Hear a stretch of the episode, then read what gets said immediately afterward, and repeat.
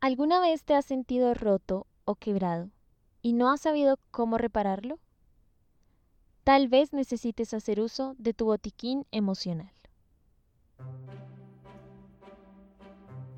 Hola querido oyente, bienvenido. Te invito una vez más a explorar el universo infinito de tu mente. Soy Catalina Díaz y soy una psicóloga más. En los últimos días hemos vivido situaciones que nos han llevado al límite de nuestras capacidades. Hemos tenido que alejarnos de las personas que amamos. Hemos dejado de hacer cosas que disfrutábamos. Hemos vivido cosas que pensábamos que no íbamos a experimentar nunca. Todo esto que estás viviendo te puede estar llevando a una montaña rusa emocional, en la que algunas veces te sientes esperanzado, positivo, alegre, y de repente te empiezas a preocupar, a angustiar y a desanimar, a desesperanzar. Y es en estos momentos donde necesitas un botiquín emocional. Por si no lo sabes, un botiquín de primeros auxilios es una caja en la que guardas banditas o curitas, algodón, gas, agua oxigenada, guantes, acetaminofén, entre otros utensilios que te van a ayudar a curar y aliviar dolores o heridas superficiales y te ayuda a prevenir que se empeoren y se agraven. Los botiquines más comunes son los que se usan para cuidados físicos y siempre se tienen a la mano en el carro, en el colegio o la escuela, en el trabajo. Pero ¿te has dado cuenta de que nos herimos más a nivel emocional que a nivel físico? ¿Y te has dado cuenta de que no tenemos un botiquín emocional a la mano?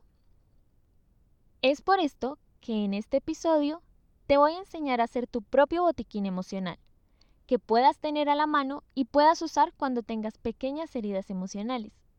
No para dejar de sentir tus emociones, sino para hacer de esas sensaciones una experiencia más llevadera y para prevenir comportamientos que pueden empeorar tu situación.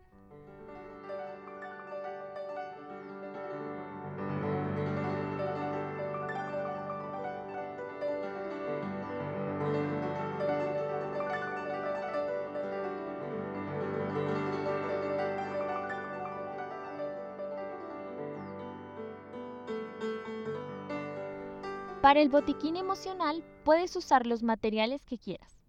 Puedes hacerlo en una hoja a modo de lista o puedes llevar una caja en la que guardes todas las cosas que necesitas en los momentos en los que sientas que lo requieres. Recuerda que es tu botiquín y puedes diseñarlo y llevarlo como más te guste y como más se te facilite. Un pequeño psicotip que te puede funcionar es que hagas tu botiquín con muchas herramientas y posibilidades. Entre más larga sea tu lista o entre más cosas tengas en tu botiquín, tendrás más opciones para elegir y habrá más probabilidad de aliviarte.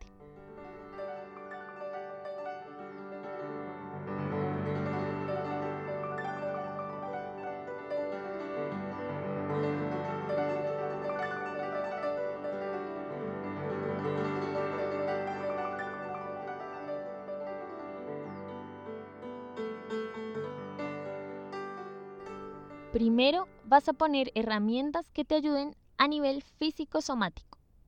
Vas a incluir en la lista 1.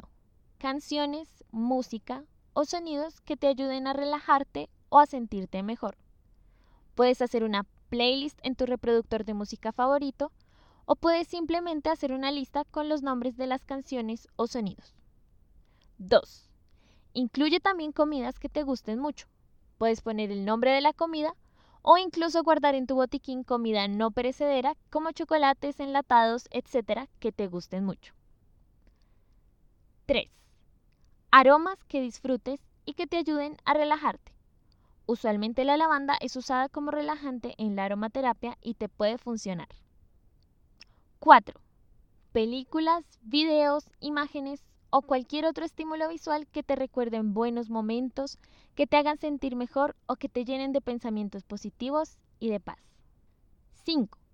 También puedes incluir una lista de actividades que te guste hacer tanto en solitario como con otras personas. Entre más actividades pongas, será mejor. Y finalmente, puedes incluir también texturas que sean placenteras o te relajen, como el slime o masilla, que incluso puedes hacer en tu casa o una caja de arena o una pelota desestresante.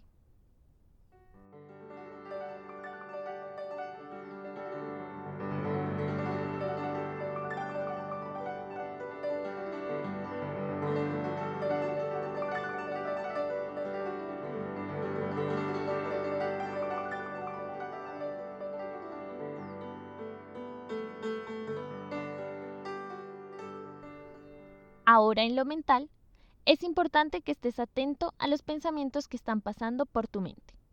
¿Qué frases resuenan en tu mente? ¿Qué imágenes aparecen comúnmente en tu cabeza?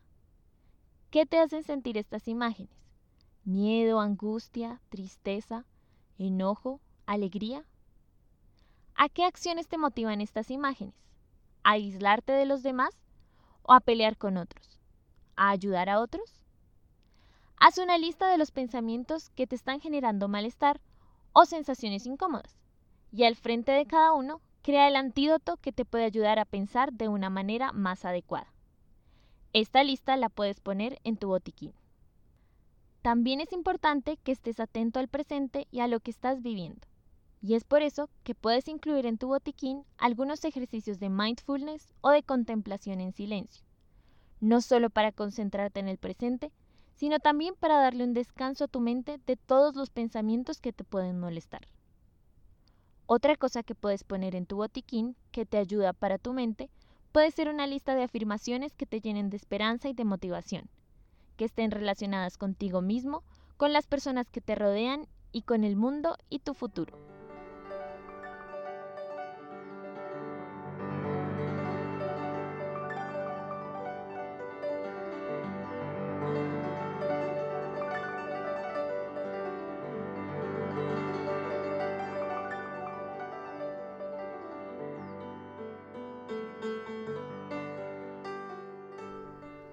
Finalmente, en lo emocional relacional, hay varias cosas que puedes agregar a tu botiquín.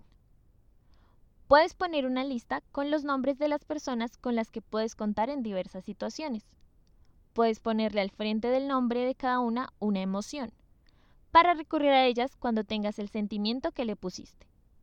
Cuando necesites que te suban el ánimo, puedes recurrir a una persona que te alegre o si por el contrario necesitas que te acompañen en silencio o que comprendan lo que sientes, puedes buscar una persona que sepa acompañarte en tu tristeza. También puedes poner frente a cada nombre las actividades que te guste hacer con cada una de las personas. No tienen que ser complejas, pueden ser actividades cotidianas que puedas compartir en compañía de otros. También necesitas organizar espacios para relacionarte contigo mismo para conocerte, para consentirte, para cuidarte. Crea una lista de actividades que puedes hacer para crecer personalmente, así como actividades que te nutran espiritualmente.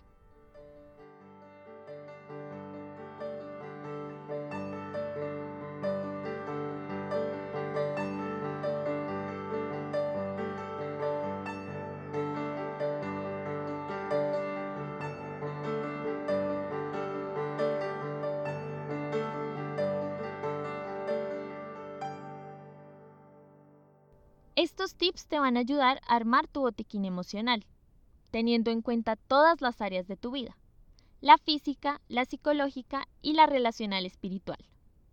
Tu botiquín te va a ayudar a aliviar ciertas penas que puedan aparecer en tu diario vivir, pero no va a ser la cura a tus malestares.